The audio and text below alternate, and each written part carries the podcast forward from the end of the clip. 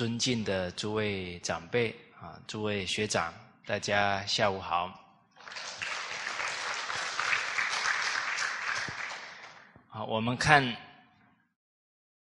啊正己这第一句哈提到的啊这七种政治教化啊，前面我们提到敬老啊尊耻。乐师、尊贤啊，这个都是非常重要的德行。接着呢，谈到上好德，则下无隐。君王啊，领导者好德啊，注重道德修养，则臣民啊，这个无隐呢，就是都对做对得起良心的事。啊，不做啊不可告人的事情。大学里面也有讲嘛，未有上好德而下不好义者也。啊，未有好义其事不忠者也。啊，这个上行下效啊，都能带动这个德风。啊，包含啊尧舜时候，啊，这个是大禹讲的。说尧舜时候的老百姓啊，都以不能像尧舜一样的德行啊，而感到羞耻，这个很可贵哦。啊，当时候的人民啊，都效法尧舜啊，要成为圣人。啊，其实读书的目的啊，就在成就道德学问啊，读书志在。圣贤，好，那这个上位者啊，有德啊，注重啊道德修养，尤其从哪里开始做起呢？从不妄语开始啊，为人父母不妄语啊，讲的都是真实语啊。才能立信于子女，啊啊！只要有妄语了，不守信用了，子女就很难信任父母了，这信誉就建立不起来。啊，曾经有一次对小孩啊做的一个调查，啊，其中啊，他们觉得最不能接受的呢。就是父母讲话不算话，哦，而因为啊，人一天言语的频率特别多，请问大家，您今天讲了几句话了？哦，不好数了啊！你今天吃了几顿饭呢？马上就知道了啊！啊，所以言语。是修养啊，提升的重要功夫，而且啊，绝对呢不能打妄语，啊，每一句话都要实实在在的，哦，不然德行了，每天都在堕落都有可能，哦，而且不妄语了。得到信任，啊，这样家业事业才能建立起来，啊，才能团结人心啊。好，所以成语有讲啊，“一诺千金”，啊，这个都是可贵的德行了。下一句讲到呢，“上恶贪，则下此真”，这个厌恶啊，贪心。厌恶贪婪，啊，以这个啊为耻。我们看到这个“贪”字啊，要把这个字啊，给它透彻的明了。明了什么呢？明了这个字啊，是痛苦的根源。诸苦皆从贪欲起，人生这么多的烦恼痛苦啊，三个字就讲完了，叫求不得，才有苦。人到无求啊，就无苦了。啊，所以叫贪求，贪求，有了贪就会去强求，求不到，烦恼痛苦就跟着来了。哦，能够随遇而安的人，知足常乐的人，他就没有这些苦了。哦。很多人都说啊，就是因为那个人给我痛苦的，这个是愚痴的话。任何事情啊，自己要负责任，别人只是一个缘，是这个缘引发了我们内在的贪求，才会造成那个苦，根源还在自己的贪心。啊，有一段格言呢。特别精辟呀！说能知足者，天不能平；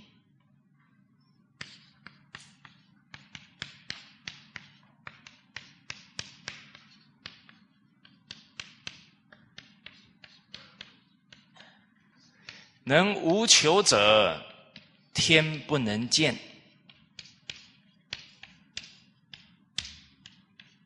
能忍辱者，天不能祸。因为很多时候啊，你一忍不了了，你动气了，可能人家就找到机会降祸于你了。哦，或者你一动气了，动杀机了，可能灾祸就来了。啊，能忍为安呐。哦，或者。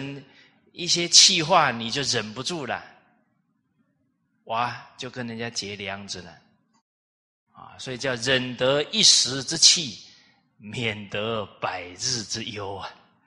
不该讲的话忍不住了，那往后好几个月就在那后悔了。哦，能随遇而安者。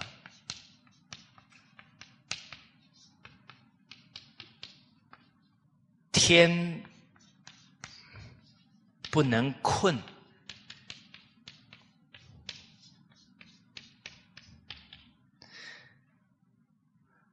哦，大家看这很有味道啊！真正有修养的人，任何境界都不转转不了他，他不会难过，他能转境。君子无入而不自得焉呢？首先，他有一个态度呢，他不把责任呢推给他人，不把责任推给境界，求之在己，自己负啊生命完全的责任。行有不得，反求诸己。啊，他知足了，上天都没有办法让他贫穷。什么是贫穷的人？没钱。你有没有看过乞丐很快乐的？有啊，民国时期有一个人每天游山玩水当乞丐啊。他什么是他的床？大地是他的床啊。他不追求世间那些那些钞票的积累啊。他每天看尽天下的美景啊。他到哪有什么吃什么啊，他都觉得很高兴啊。他哪有贫？每天觉得自己不够的人，才是真正贫穷的人啊！哎，哦，每天看那个股票都在那里跌的时候，痛苦的要死，那个就贫穷的人。其实坦白讲啊，人看不破啊。请问，你有多少钱？多少钱是你的？放在你口袋里的是你的啦，是不是？不放在你口袋里的，你怎么知道你花得了？啊，说不定今天那家银行就倒闭了啦。哦，我是说说不定了哈，人生无常嘛。哎，可是人为什么那么多痛苦？突如其来的变化，你受不了，你就被击垮了。啊，问题是那个苦从哪里来？从有了、有贪了，最后才有那个苦。我本来生下来就没有一毛钱呢，啊，现在没有一毛钱，有什么好苦的？是不是？啊，反正再哭一下，不就有东西吃了吗？哦，没有了，是因为刚好我身边都有善心的人。啊，有一个太太，四十来岁了，她在那里哭的死去活来了，就想跳水自杀了。突然呢，旁边走过来一个修道之人。啊看看他这么苦啊，不忍心啊，啊，赶快先跟他聊两句啊，哈，让他那个情绪能够疏解一下。他就开始吐苦水了。哎呀，想当年呢，二十年前，我是一个天真无邪的少女，一点烦恼都没有。二十年前遇到了我的丈夫，啊，跟他结婚了。生了一个宝贝儿子，多可爱！说多可爱就有多可爱。哦哦，然后哇，他带给我多少的啊回忆。结果去年呢，儿子死了，先生也死了。我实在不想活了，人生太苦了，只好呢一死了之了。哦，哎接着呢，这个仁兄啊，对这个女子讲啊：“啊，你现在不就跟二十年前一样吗？是不是？二十年前你没有丈夫啊，你也没有儿子啊，啊，你不就继续天真无邪，过快乐的日子啊？你干嘛要自杀呢？哇，那麻烦了。”那那二十年美丽的回忆换来的是一死了之，那你说人颠不颠倒啊？美丽的回忆要变成提升人灵性的因缘呐，是不是？怎么会变成贪着以后的痛苦嘞？所以人为什么烦恼越来越多？贪求的人事物越来越多，苦不是别人给我们的，我们随时可以回到天真无邪、浪漫的年代。啊，你们回到无忧无虑的日子了没有？所以大人者不失其赤子之心呢。啊，孟子提到的一个人求学问呢，在心地上回到什么？就像小孩一样天真。小孩哪有那么多烦恼？啊，吃饱了就没烦恼了，啊，是吧？我们现在人回到小孩这么单纯多好。哦，就看到这个贪字啊，要看破它，放下它，你的苦就离了。哦所以，能无求者，天不能见。为什么人家觉得这个人很下贱？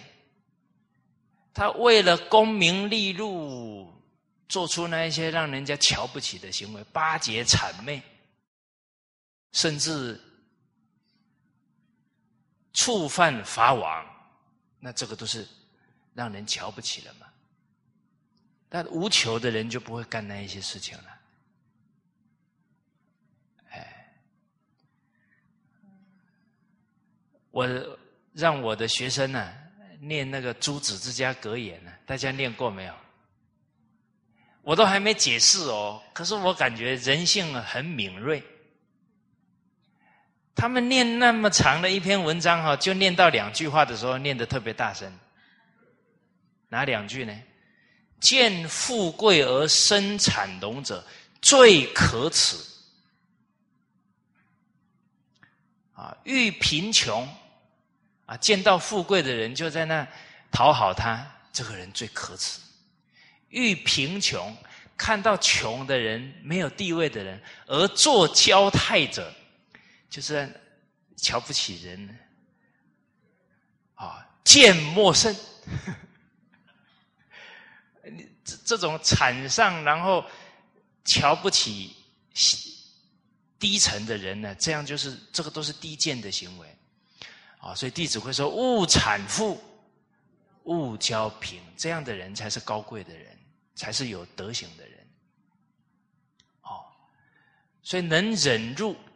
你能忍住脾气的，你就不会招来灾祸了，啊，招来别人对你的羞辱了，啊，能随遇而安者，你就不会觉得，哎呀，我真是怀才不遇啊，龙困浅滩被虾戏，虎落平阳。被犬欺，告诉大家了，讲这种话的人也不是龙啊，也不是虎啦，那个叫推卸责任的人呢，不会修道提升自己的人真的会修行的人，哪一个境界不是提升自己的机会的？大家看。文王忧而演绎呀，周文王在哪里画六十四卦，传易经给我们？被人家关起来的时候啊，人家没有在那里唉声叹气、忧郁啊，他静下心来，传了这个宝典下来啊，他不被静转，他能转静啊。《史记》司马迁先生。他读书人啊，为国家贡献这么多啊，就为了帮李陵仗义直言几句啊，被宫刑啊，这连男人的尊严都没有啊！他能忍下来，因为他父亲交代他要完成这个千古的巨作，他忍下来了，他没有被净转了。哦，不然一般读书人士可杀。不可入啊，可能他就结束生命了。哦，他能忍下来，这么大的一个羞辱，那变成了他向上的一个动力了。哦，所以学问在哪？转境，转自己的心境，转为为安呢？转烦恼为菩提呀，转压力为动力呀，要会转呢。会转呢，时时是好时啊，日日就是好日了。好啊，这读书人来讲呢，穷则独善其身啊，因缘还不成熟，不强求。大家看禅宗六祖慧能大师，他都是已经得道之人了。在猎人堆里躲了几年？十五年了。假如是我，早就忍不住了，跳出来了。所以我不是开悟的人，因为沉不住气。哦，你看那个有修养的人，他他能随遇而安呢，洞察这些机缘的，一点都不急躁。啊，这心浮气躁啊，定都定不下来，常常都被境转。啊，黄继。皇帝不急，急死太监呢。我专干这种事情。哦，好，所以能造就人才者，天不能孤。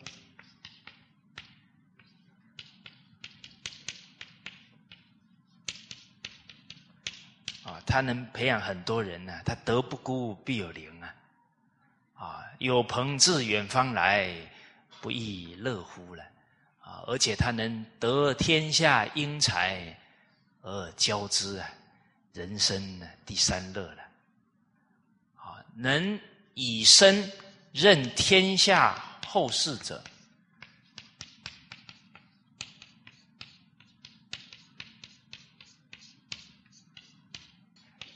天不能绝，他这一生呢，立定志向，承传圣贤道统，那上天呢也不能灭绝他，他是带使命的人啊，他可以逢凶化吉啊，就像孔子在面对生死存亡的时候毫不畏惧。孔子说：“天之未上，斯文也。上天要留下这个道统啊，匡人其辱于何啊？匡人是伤不了我的。哦，哎，这个这样的人生呢，是确实是太有意义了。哦，那我们面对五千年文化危急存亡之际啊。”我们读书人都要有这种气概，啊，还有两句啊，是我最近啊还很用心在参的，啊，能不贪生者，天不能死；能外行海者，天不能病。我刚好上个礼拜生病。在参这一句话，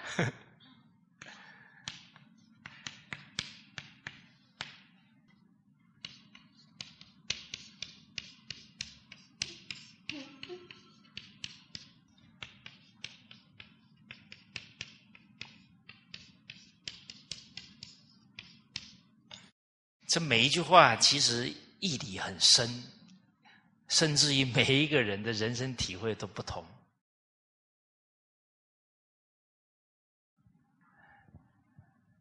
大家看，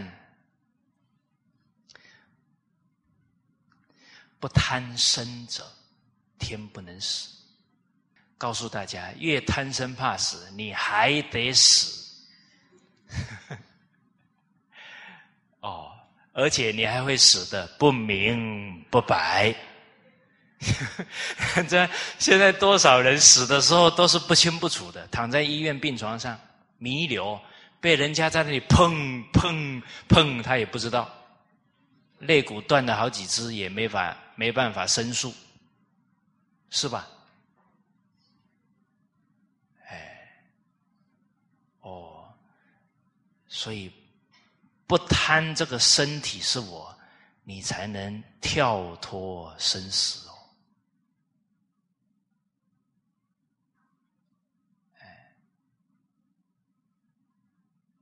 然后呢，你这一生不再贪求自己的享受了，不贪生了，全心全意为苦难的众生呢，哦，那你这一生呢也死不了了，你会精神长存，啊，再来我们看，能外行海者，天不能病。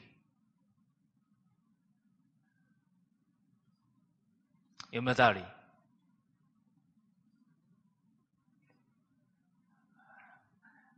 哎呦，好累哦！我好累哦，外不了形骸呀，是不是？你们有没有遇过那个乐在服务他人，每天从早服务人啊，他欢欢喜喜。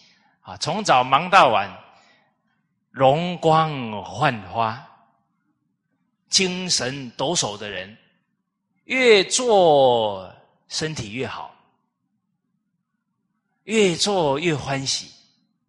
啊，我也看过在厨房里面哦，特别高兴煮东西给人家吃，越多人来，他越起劲。啊然后那个脸都是泛红的，啊，这是一种，他是做的欢喜呀，没有自己，啊，做越多，他觉得越欢会高兴，这一天没有白过。跟另外一种状态哦，同样在厨房里，怎么又来两个人呢？烦死了！哎，又又又得让我煮煮几个菜了。啊，你是做的无私无我，跟做的在那里计较啊？你看谁的身体好？而且你越服务人，你不就越有福报？当然越健康啊！这些话都很有深意的呢。我真的遇过那个从早上两点半起床干到晚上十点多，然后呢四个小时睡觉而已。明天眼睛又发亮，然后早上四点给我们上课，又是精神抖擞哦，我都感觉他有使不完的力量呢，因为他已经不执着这个身是我了，他完全奉献给大众。哎，我跟了他一个礼拜就垮了，就生病，人家还。他六十八岁呀，大我一倍啊，身体比我好，因为他外形海，我是从他身上悟到了这一点，啊，所以也要往这个目标迈进。告诉大家一个真相，啊，人体百分之九十的能量耗在哪里？耗在。妄念耗在烦恼，你每天都觉得人生以服务为目的，全心全意为人民服务，你没有烦恼啊？烦恼从哪里来？我好辛苦呢，啊，我不顺眼呢，啊，我很委屈呢，啊，我，我我我我我，你就不能放下我？你不能外形还能量就一直消耗，哪有不生病的道理？好，简短跟大家汇报这两句话的心得啊！以后我有新的心得再跟大家汇报。啊，这个每一句话义理啊，其深无底啊，说不定再过一个月，我的体会又不一样。好，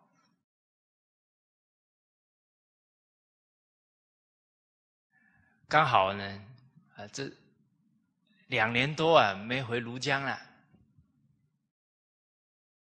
上个礼拜啊，到十天前呢，我回了庐江一趟。回去前一天呢，重感冒，但上次有给大家汇报了啊。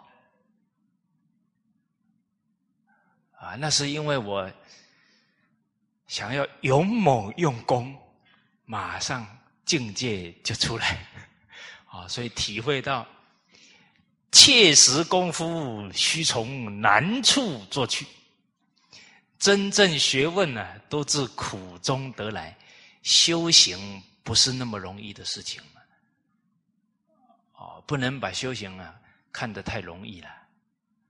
啊，其实看得容易啊，就把圣教拿来当高度修消遣而已了。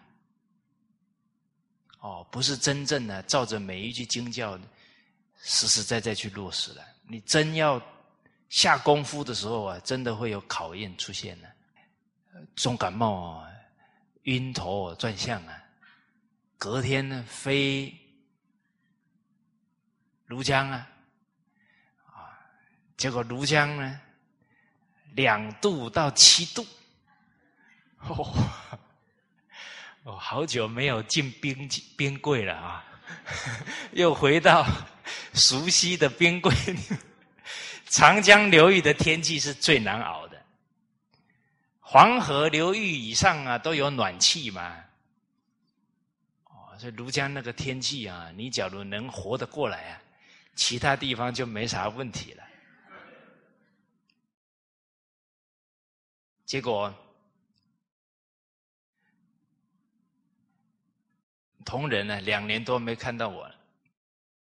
我一上台啊，就咳嗽了，咳的还挺厉害的啊，咳了两声。看看大家呢，好多同仁呢都流眼泪了。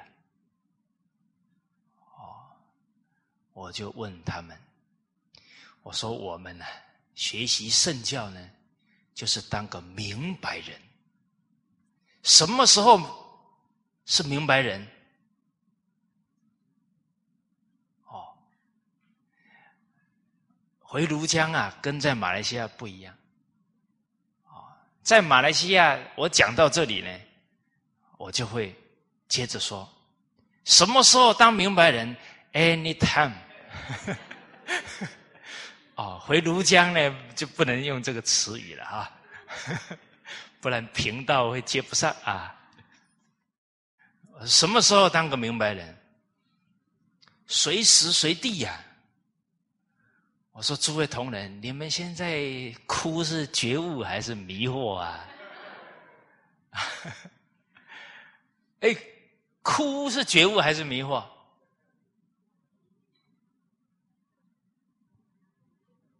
觉悟还迷惑？哭也是个相吗？觉悟迷惑是在心吗？啊，他假如看我咳嗽了，他马上。发起了一个心，蔡老师，你下来吧，我上。他觉悟了，他当下就承担了，是不是？哦，那他他那个眼泪是一种责任感、觉悟的。啊，他假如一看我那么瘦，哎，感情就来了，嗯嗯嗯，那那那就哇麻烦了。我说那。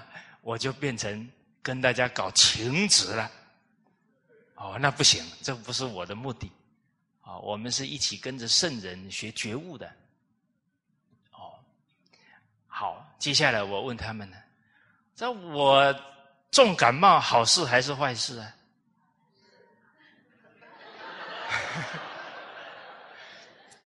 啊这些罪业早点消一消，又不是什么坏事情，是不是？事事是好事嘛？啊，不然这些话都讲给别人听，真正自己重感冒了，在那里怨天尤人，就麻烦了。哎，会考试的呢？什么时候是考试啊？随时考我们对于真理的信心啊。当初我辞掉工作以后啊，又回来重新考老师啊，考了好几个地区啊，结果被取啊都没考上啊。我们家对面那个学校我都算准了，啊，我假如考上了，我就在那里教到退休，还能在我们社区的小区啊，每天跟大家交流《弟子规》，我的算盘都打好了。结果一复试啊，一考笔试，一百九十一个人考，二十一个人进复试，只有一个男生，其他二十个都是女生，因为女生特别会写，字又比较漂亮，工整啊，因为你考试又看不到名字，是不是？所以一刷下来，哇，男生全没有，刚好只有我进。复试、口试、试教，我要进口试的时候呢，他们学校的老师，哎呀，有男生呢，啊，我们学校最缺男老师了，啊，我听了挺高兴的啊。一进考场，三个校长坐在那里要口试，哎呦，今天还有男老师来。口试啊，因为他们前面全部都是女的嘛，只有我一个。我我要进考场的时候，很虔诚的对着空中讲：“你们好好保佑我，我以后会好好教你们的子孙。”哦，还给他们商量。后来还是没考上，被取。我爸爸陪我去考试，看到每一次都有希望，最后每一次都失望。最后我都说：“爸，你不要去看榜单了，我自己去就好。”我已经不忍心让我爸爸再再去了哈。但是在那个整个过程当中啊，对我来讲是什么考试？有没有失落？哦有没有遗憾？有没有埋怨？这么多年来，我也做了不少事了，啊，怎么一个老师都让我求不到？哎，这些境界来啊，到时候质疑经教里面的道理啊，那我就遭大难喽！就要通通都没考上。我还很相信老祖先安排，自己不要着急，都好。哦，当时候很好的朋友啊，跟我一起修行的同参道友啊，都骂我了呢，因为我要去海口啊。他说考不好试，没有实力，还不知道检讨，还跑到大陆去逃避。啊这个时候我要怎么讲？是是是是，这样才是忍辱啊！人不知而不愠，不亦君子乎啊！这个都要考考这些境界的。哎，我不能这些烦恼习气的，到了祖国大陆才开始发作啊！是不是？那我不就可能添很多乱了吗？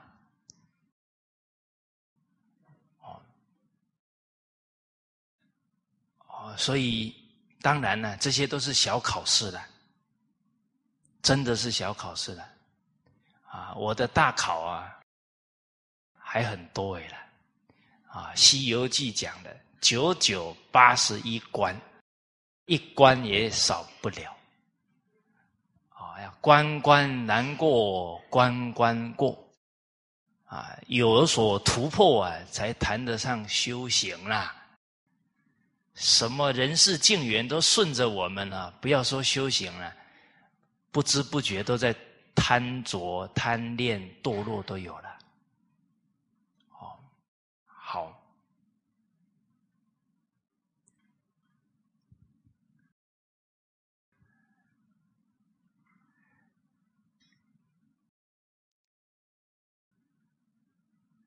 啊，所以我们刚刚谈到的这个“贪”字啊，延伸出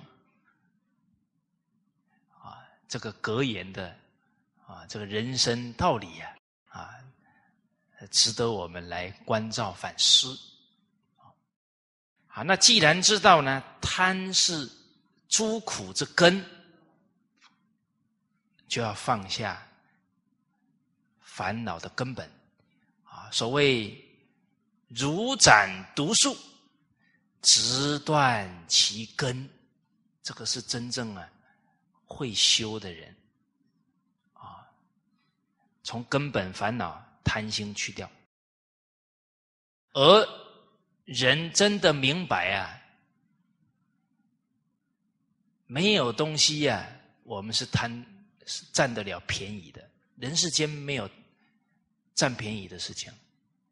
那就不会有贪恋了，哦，而世间的福分呢，那是靠自己修来的，可以享用，不要执着。啊，今天人家煮了很好吃的菜给你吃，你就好好享用，啊，你不要呢，好朋友给你煮了一餐好吃的菜。然后你就看着他说：“你是要增长我的贪心，是不是？”哦，那你就学到实在一点人情都不通达了。哦，那越修越执着了。哦，跟人格格不入了，那就麻烦了。哦，修行应该是没有我能感同身受，体会别人的对我们的爱，对我们的那一份付出就对了。所以可以享受哦，吃的哇很好吃，留在心中的是什么？是感恩，是感谢。哦，啊，这么多人爱我，我不能让他们失望，完全化成动力。啊，所有的善缘呢，都化成你向上的动力。啊，这是顺境哦，逆境呢，也化成向上的动力。好，啊，所以可以享用啊，但是不要啊贪着。而人生的享用啊，都让它水到渠成就好了。欲知将来结果，只问现在功夫。我们人生以后啊。有没有福报？看现在就知道了。现在是因呢，以后是果。人为什么会烦恼未来？不明因果，那叫杞人忧天。啊，农夫不干这种事情，农夫还比我们明白。他知道要怎么收获啊，就先怎么去耕耘。啊同样的人生也是这样，啊，只要肯付出了，一定能赶来成熟的福报。啊，这些理越明白了，我们的人生态度非常简单轻松，啊，叫但行好事啊，莫问前程，很简单呢。啊也不贪呢，随遇而安呢，什么都好，啊，每每一天过得充充实实的，哦，不浪费自己的一时一刻，啊，来经营人生。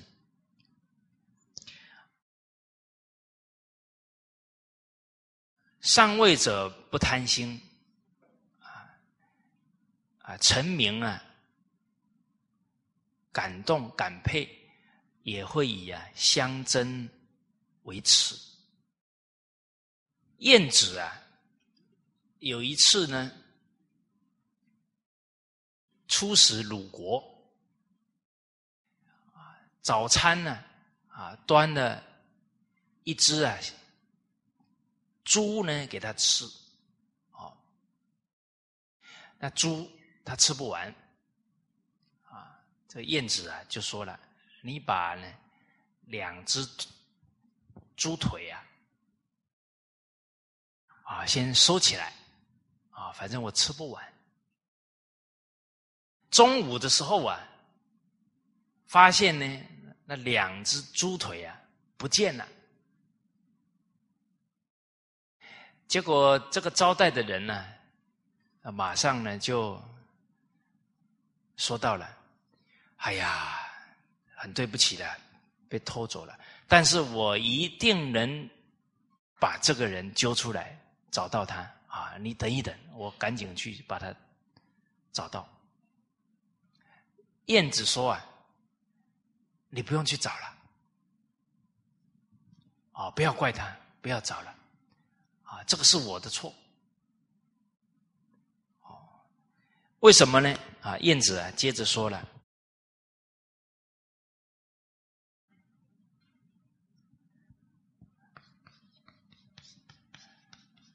量功而不量力，则民进；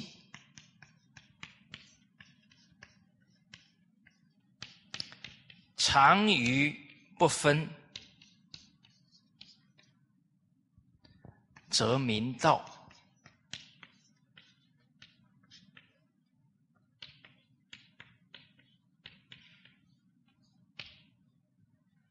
一个上位者啊，他只想到自己的功业啊，想到谋自己的享乐，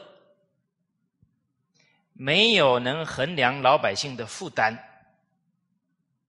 啊，他建他的宫殿呐，哦，或者收赋练收的很多啦，其实老百姓啊，他的财力、他的体力可能都会耗尽了，而上位者拥有比较多的财富、财货，却不分给老百姓呢，那老百姓日子过不下去的，怎么办？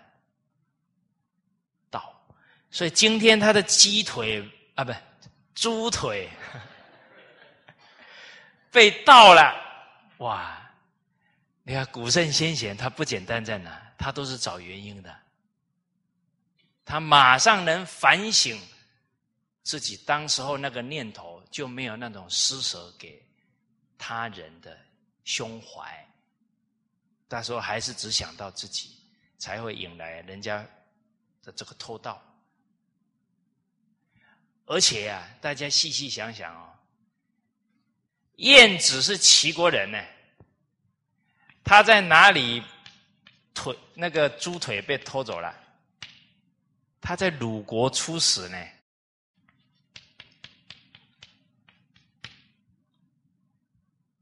在鲁国出事了，他还说是自己哦，自己的问题哦，是不是？有没有从这些地方看到古圣先贤处事啊？厚道，不让人难堪。哦，在鲁国被东西被偷了，把责任往谁身上揽？自己。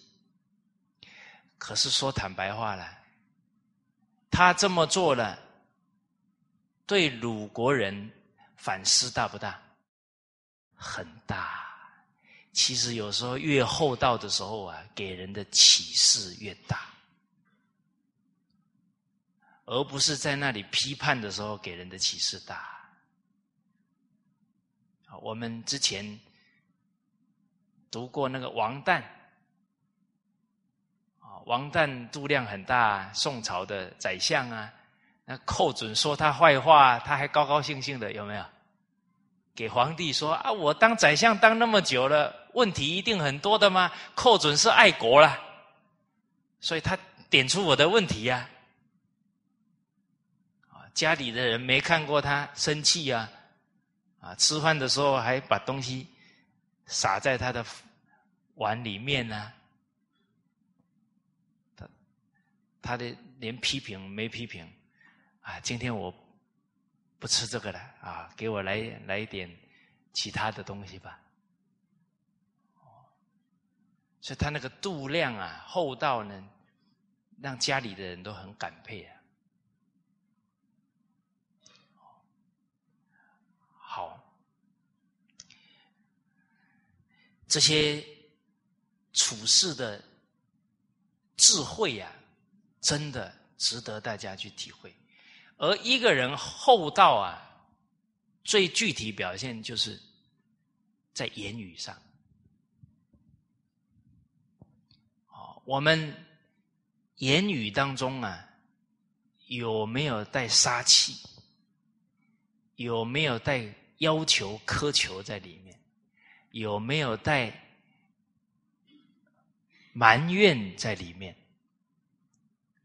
有没有带丝毫的？情绪在里面，啊，这个都是啊要关照得到的。我们看下一句呀，“上廉让，则下之节。”上位者呢，能够清廉呢，谦让，则臣民啊就很知道啊坚守节操哦，还有。应对的分寸啊！刚刚跟大家讲言语的厚道啊，现在我们举这个例子啊，大家再去感受看看。元朝的许衡啊，当时候是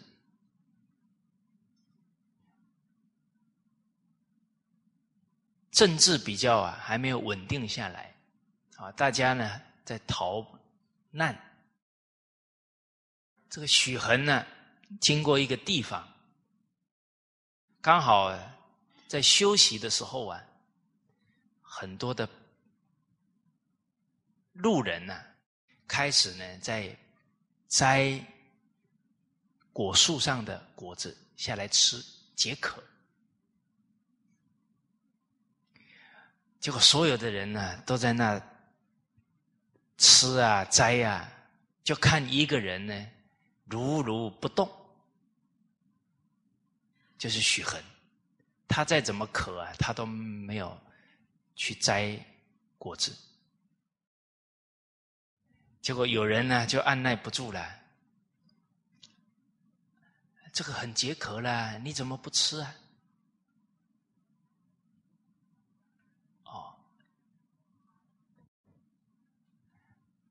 许衡讲了：“非其有而取之，不可也。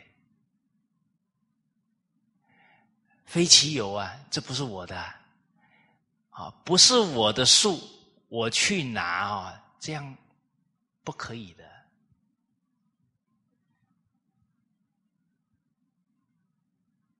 啊。假如我是怎么讲呢？”非其有有而取之，偷也。你看哦，你看这古圣先贤的字里行间，他在提醒人，同时他的厚道就在里面，大家会体会哦。接着那个人说：“反正那个树没人的啦。”啊，你会怎么回答？骗我那么多，树没有人的会活那么大，那你就跟他抬杠就好了。哦，所以你看我们的言语应对当中，为什么那么容易就跟人家杠起来了？许衡怎么讲？他没说他不对哦，离无主，对对对。这个梨子可能没有主人，无心亦无主夫啊。他有没有说他不对？没有啊，他恒顺众生哦。然后你说这个梨子没有没有人的啊，梨子可能没有人的啊，梨无主。可是我的心不能没有主人啊，我不能让他起贪心啊。您看他从头至尾的话语当中有没有要求对方？没有呢。他只是在这个境界当中，他对得起自己读的圣贤书啊。哦，所以这是上连让啊，啊，这么有德行的人，他在哪一个地方会赢得百姓的对他的信任？仰慕，所以后来啊，他定居的那个地方，因为他德行的感召啊，小孩子纵使看到那个成熟的果子掉下来，都不会起一个念头要去拿来吃。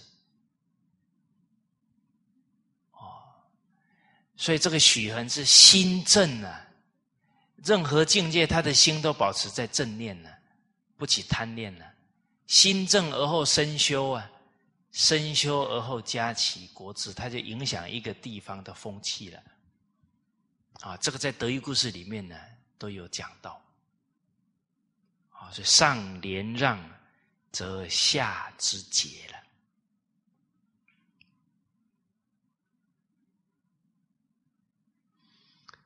我们今天讲话呢，啊，没有能够啊，这个柔和直直啊，和言爱语啊，劝喻促进啊，就每天可能言语就在恼害他人，就在犯杀戒了。哦，所以这个从这几个例子啊，哦，我们时时提醒自己，一无色。柔无声的言语修养。啊，除非你遇到要骂他才会醒的人，除非了哈。哎，告诉大家，这样的人现在很少，很少，很少，很少。真的有了，自然他的态度呢就会哦。展现出来了，哦，可不能，哦，把刚刚说的哦骂他他会醒，你就拿着这个到处去骂人啊，到时候跟人呃结冤仇了，可不能怪我啊，啊，这个师长曾经讲过呢，说二十岁以前呢可以讲。二十岁到四十岁哦，要用暗示的；四十岁以上哦，不能讲了。我当时候听哦，觉得有这么严重吗？不过这这么多年走过来啊，现在慢慢觉得老人家这个话中啊，都有深意在里面。所以啊，闻欲恐，闻过心呐，那没有真正这一生想成就的人，这个心态很难做到。还抱着面子的人，决定没有办法受持《弟子规》这句话。所以人这一生道业要成就啊，不下大决心，啊不。大死一番呢，谈何容易啊！啊，我们的面子太厚了，撕都不知道要撕几层呢。像我又这么瘦的，又可能又没什么本钱撕。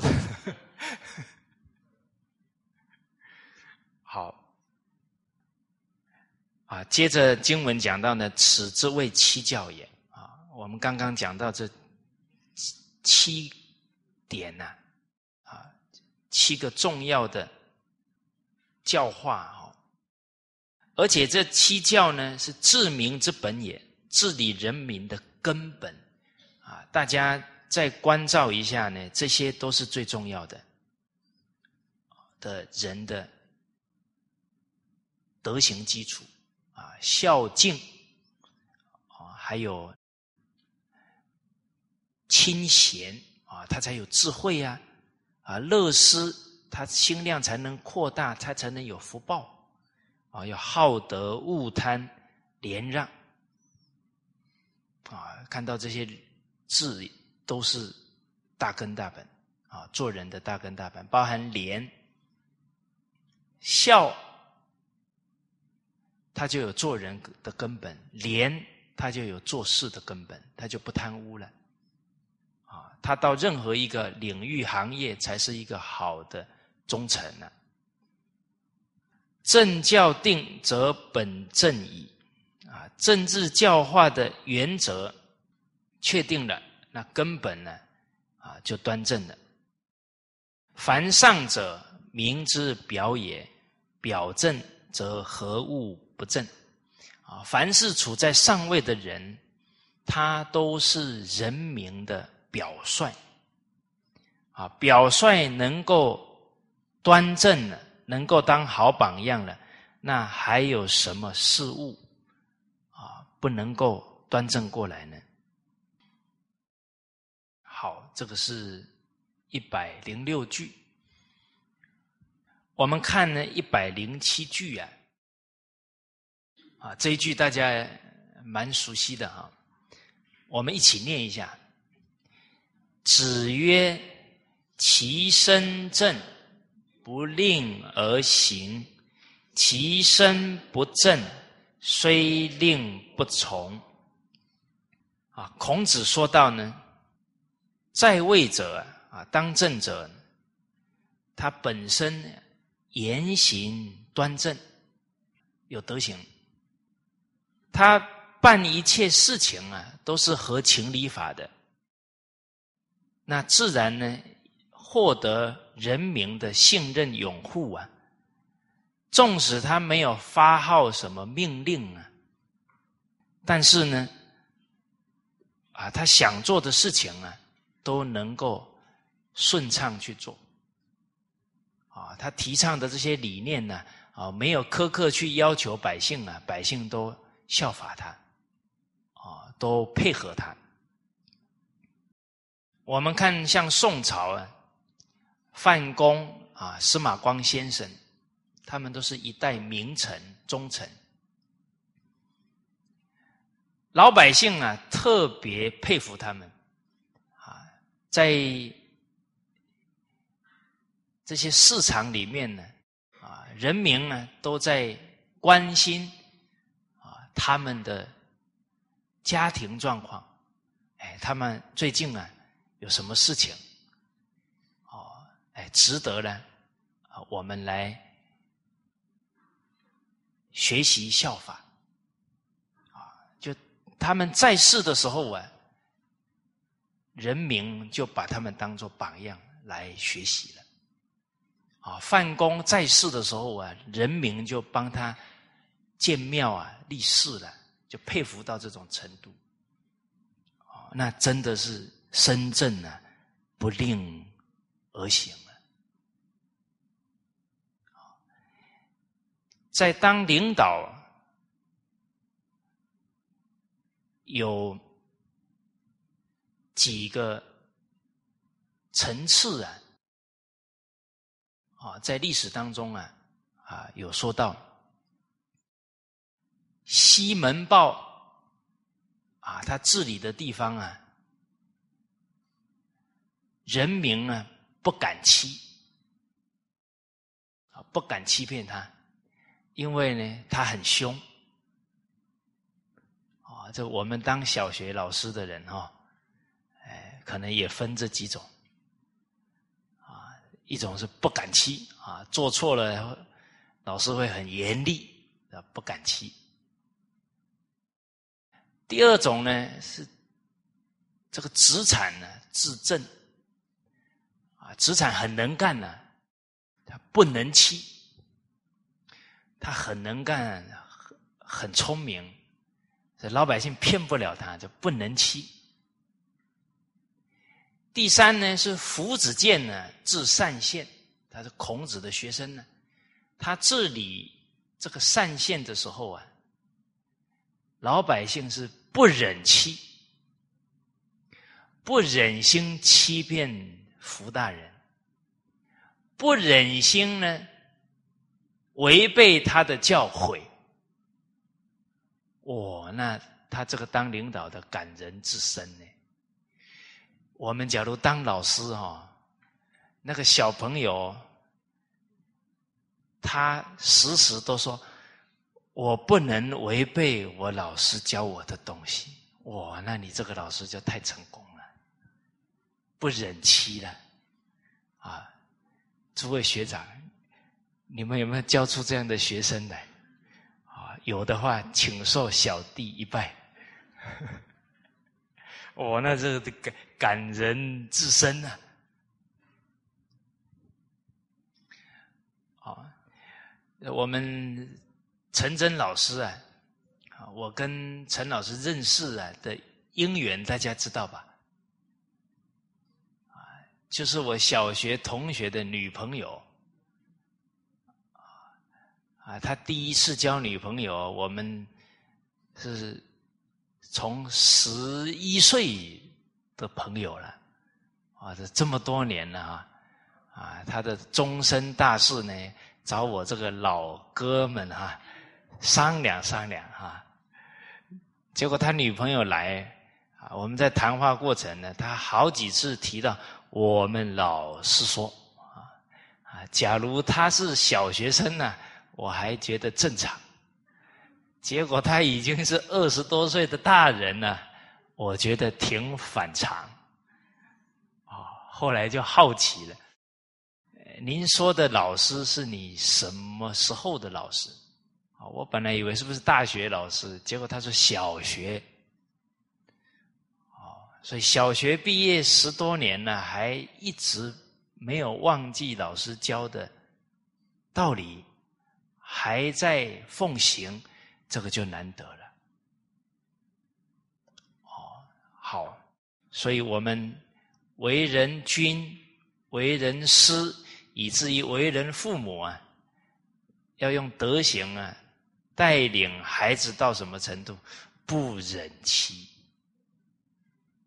你的孩子走到哪，都会想到德有伤，贻亲羞啊，你就成功了。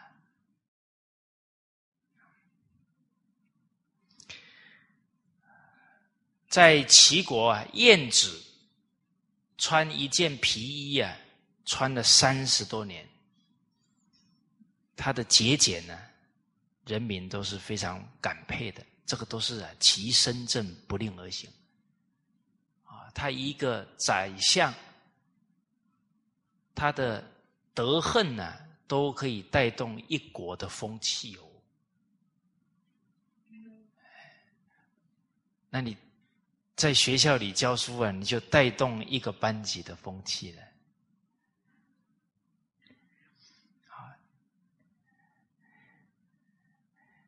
我有一个同学啊，他有一天看到一个小女孩啊，也是他的学生啊，绑了两个辫子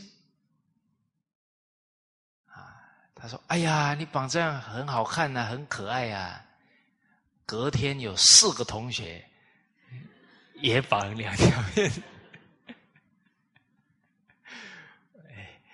大家笑归笑啊。就可以了解到呢，一个一个学校老师啊，影响力也是挺大的啦。接着底下讲呢，其身不正呢，虽令不从。当政者本身做的不好，纵使下命令要求民众啊，民众也心有不甘，不愿意配合，不愿意遵守。哎，今天，呃，要老老百姓遵守交通规则，啊，结果违反的都是大官，那人民怎么受得了？啊，或者在团体里面，啊，领导每一次都说不要迟到，结果最晚进来的就是领导，那这个很难服众啊。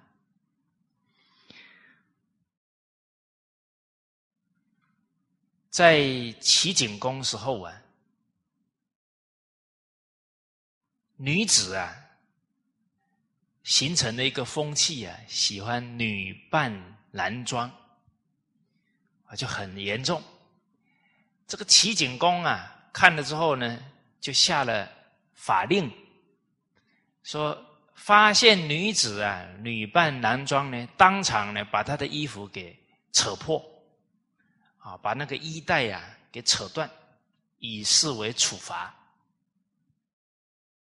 结果这个法令下去之后啊，很多人被抓到了，真的把衣服给弄弄坏了。可是这个不好的现象啊，有增无减。哦，这景公就有点火了啊！明明都规定了，都执法了。这老百姓真是很麻烦，都不听话。结果晏子啊，就跟齐景公讲了，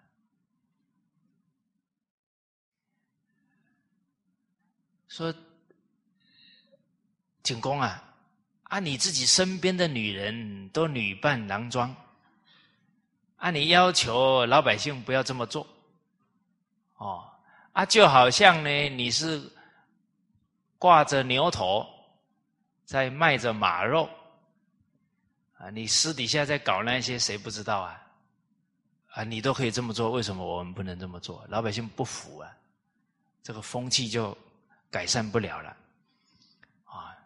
所以晏子说：“你只要你身边的这些女子，通通不要这么做，很快就好了。”所以景公一下令，身边的人不能再女扮男装了，这个情况就没了。哦，所以还是其身不正呢，虽令不从。哦，这个情况啊，当领导的人有时候啊，看别人看的太多了，很难看自己。景公，他身边的女子都在女扮男装，他每天都没看到，就得要燕子提醒了，他才反思到。我们就可以了解到啊，人处在高位啊，都是看别人之后啊，要想时时先看自己呀，反求诸己呀，那就真的不是容易的事情。所以你要让一个人堕落哦，很简单，让他当领导，或者让他上台讲课，这些方法都不错，因为特别容易傲慢啊、贪名闻利养啊这些习气啊，都比较容易起来。所以人在高位的时候啊。要有比一般人更高的自我反省的能力了。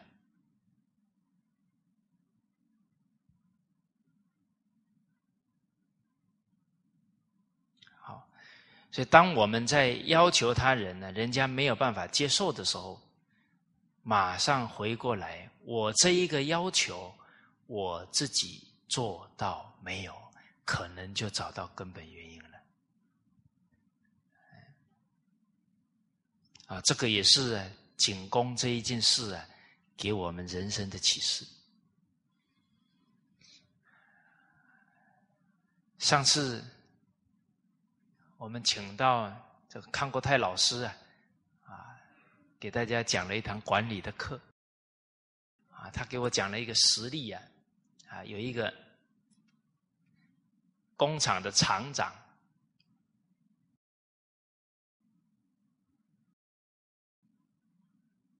哦，有一个工厂呢，这个总经理啊，换了好多个厂长，都没有办法把这个厂管理好，所以这个总经理啊，就常常在抱怨，啊，怎么都找不到一个好的厂长来管理。结果后来了解到啊，不是厂长不好。是他这个总经理啊，很有问题啊！但是呢，总经理啦，年纪也大了，也有地位啦，有时候讲话不好直接讲啊，所以就给他讲了个故事啊，然后送了他一个东西啊，哪个故事呢？叫周楚除三害。大家听过这个故事没有？啊，在古代有一个人叫周楚啊，啊，他是地方的恶霸，常常欺负人。突然有一天呢，听到老百姓在谈话，说我们这个地方啊，有三个最大的祸害。第一个呢是蛟龙。啊，常常在这个大川里面呢伤人吃人。第二个是猛虎，啊，在山里面那个常常吃人的老虎，这是我们这个地方的第二个大祸害。第三个就是那个周楚，啊，结果周楚听完了，生大惭愧心啊，羞耻心起来了。所以他去收蛟龙，收猛虎，最后还收了自己，哦，把自己的坏习性啊改掉，哦，后来也成为一个有贡献的人，啊，这个叫周楚除三害呀，啊，所以这个总经理呢，觉得问题都在厂长，却不知道呢，这个工厂最大的祸害啊是自己。为什么留不住厂长？是自己的习性问题嘛？没有办法留住人，没有办法信任人，没有办法重用人。可是换了这么多人，他也没醒过来，还是觉得别人有问题了。嗯，好，所以这个正己啊。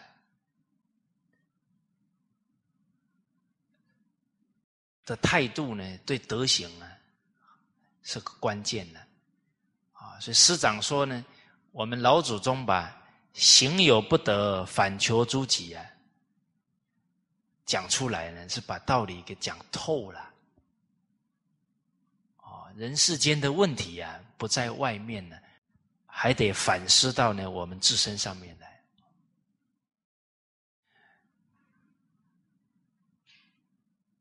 而当我们看到呢，这个其身正不令而行啊，其身不正虽令不从，也提醒我们啊，要带动团体的风气呀，不是靠命令，也不是靠说教，靠什么？身教，以身作则。啊，我发现呢，有。有一些风气啊，不是不很理想，是什么呢？啊，当领导的呢，都觉得呢，在重要场合，人讲完话，人家在底下鼓掌的很大声，他就成功了，那是很肤浅的。哦，可是现在有这个现象哦，啊，他是当主管的，讲完简报啊，讲完什么下去。啊，那些同事哇，讲得好，讲得好，好有什么用？你讲得好，做的不好，以后就是失信于团队了吗？上以言语为治，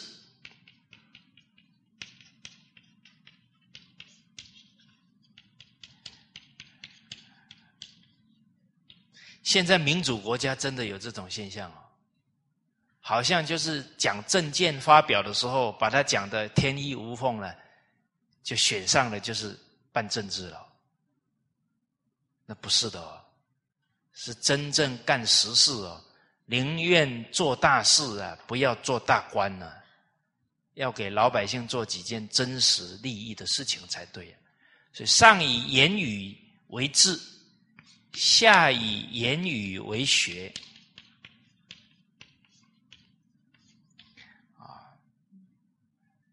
把口才讲话啊，就当做是在办政治了。而下位者，包含下一代觉得口才好就是学问，能讲到让人家没有办法反驳，真厉害啊！能把人都用言语把人也压下去，下以言语为学。世道之所以日降也，这整个世道人心呢，都是在下滑。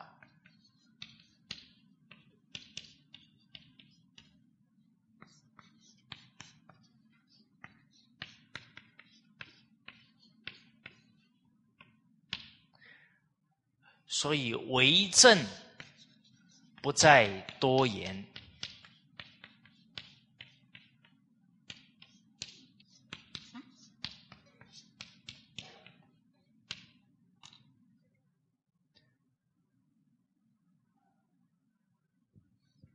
为政呢，最重要的言行一致，然后好好的去干实事，就能让老百姓感觉到你对他们的爱护了。啊，包含呢，我们学习传统文化、弘扬传统文化，也不再多言了。啊，我们。所学能扎扎实实落实几条啊？那是真的人人弘道啊！人家在我们身上看到经典落实了，一定感动的。啊，那时候你不用说啊，人家就佩服，就愿意学习了。我们看一百零八句啊，哦，我们一起念一下哈。故君子为政，以正己为先，较劲为次。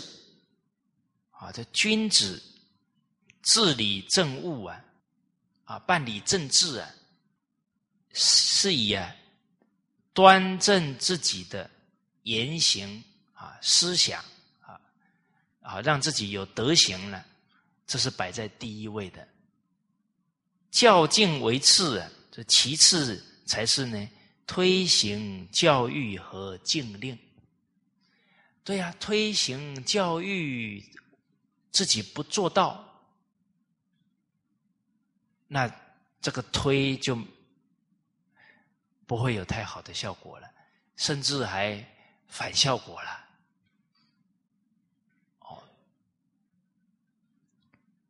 啊，要这样，底下的人就不会服气了。啊，要交给我们的，自己都没有做了，那他他就不服了。我们从整个人类历史来看，啊，所有教化能产生深远影响的，都是因为他先做到了。身教做到了，啊，我们看儒家孔子，他的好学，啊，他的仁慈，他的温良恭俭让，那不是自己讲的呢，那是身边学生大众啊，对他老人家的赞叹，因为他做到了。所以教育为什么能产生这么长远的效果？啊，两千五百多年之后还这么多人在接受他的教诲，没有别的，他正极啊，他做到了。哦，我们从孔子给我们的启示啊，在反思。那我们现在为人领导、为人父母、为人老师。为什么不能产生好的教育效果？那答案我们就找到了。哦，所以这个“教”字啊，在在创制的时候，老祖宗给我们高度的提醒了。啊，这个“教”左边两个叉，右边一个小孩。啊，上行下效，身教；右边一个树枝。一只手拿着树枝，不厌其烦，耳提面命，这叫耐性。啊，所以教育不能产生好的效果，没有别的，主要就这两点。要不我们的身教没有到位，要不是什么？你身教真的到位了，你还得有耐性，不要急。啊，真有耐性了，慢慢呢，这孩子的善就能启发起来了。好，因为教育是百年大计的，不能求立竿见影的啦。哦，啊，十年树木啊，百年树人啊，要有身教，要有足够的啊这个耐性。啊，不止儒家孔子的榜样，啊，佛家释迦牟尼佛，他也是完全做到了，啊，然后在教学四十九年，来影响世界不同民族的人，啊，都在效法他的德行，啊，所以以正己为先呢，教敬为次，啊，知所先后。则敬道矣。当领导、当老师，啊，当父母，假如觉得好像很多都很难做，可能我们在这些先后次序啊，没有把它摆对了。啊，君子务本，本立而道生。啊，我们从根本啊来下功夫。好，那今天呢，先跟大家。交流到这里，好，谢谢大家。